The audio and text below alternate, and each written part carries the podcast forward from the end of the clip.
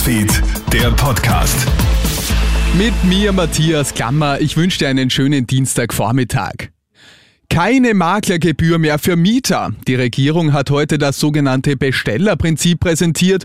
Künftig muss in Österreich derjenige den Makler bezahlen, der ihn bestellt. Und das ist in der Regel der Vermieter. Justizministerin Alma Zadic. Wir entlasten vor allem junge und einkommensschwache Menschen. Denn sie stehen jedes Mal, wenn sie eine neue Wohnung beziehen, vor enormen finanziellen Herausforderungen. Und wenn man sich vor Augen führt, dass jeder Dritte in befristeten Mietwohnungen gekündigt wird und eine neue Wohnung suchen muss, dann bedeutet das sehr viel Geld, das man in die Hand nehmen muss, um das Grundbedürfnis Wohnen zu befriedigen.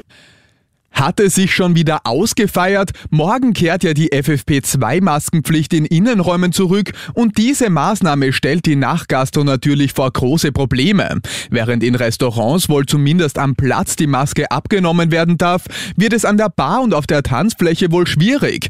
Viele Disco-Betreiber fürchten, dass sie durch die Neuverordnung gleich wieder schließen können. Es ist verheerend, sagt Klaus Friedl, Obmann der steirischen Gastronomen. Geht ja aber um Existenzen teilweise und da muss es sicherlich einige Lösungen geben, wie Verlängerung der Kurzarbeit oder Unterstützungsmaßnahmen. Also irgendwas muss da sicherlich passieren. Die ukrainische Spionageabwehr hat eine mögliche Attentat auf Präsident Volodymyr Zelensky nach eigenen Angaben gestoppt.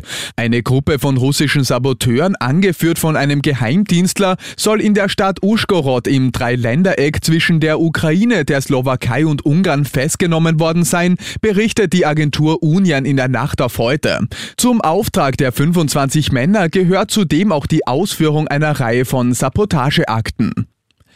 In England ist jetzt ein 17 Monate altes Mädchen nach einer Attacke durch den eigenen Familienhund gestorben.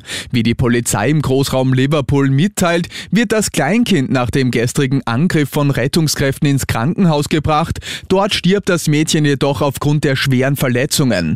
Die ganze Story habe ich dir auch online auf KroneHit.at gestellt. In Oberösterreich läuft weiterhin die Fahndung nach einem irren Tierquäler. Ein Unbekannter hat in Wartberg im Bezirk Freistadt einen kleinen Ziervogel mit den Füßen an ein Brückengeländer geklebt, vermutlich mit Superkleber.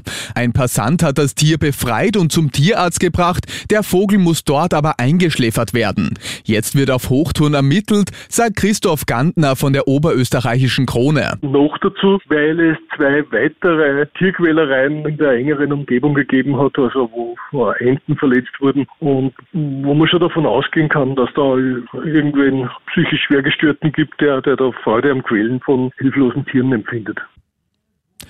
Die russischen Invasionstruppen haben nach Angaben der ukrainischen Armee weiter Probleme mit der Sicherung ihres Nachschubs für den Krieg in der Ukraine. Laut den Informationen hätte die in der Ukraine operierende Einheit Munitions- und Lebensmittelvorräte für höchstens drei Tage. Ähnlich sei es bei der Versorgung mit Kraftstoff. Eine unabhängige Überprüfung der Angaben ist aber nicht möglich. Und das war schon wieder mit den wichtigsten Infos bis jetzt. Den nächsten Podcast und das nächste Update gibt's dann am Abend von Felix Jäger. Schönen Tag dir. Krone Hits, Newsfeed, der Podcast.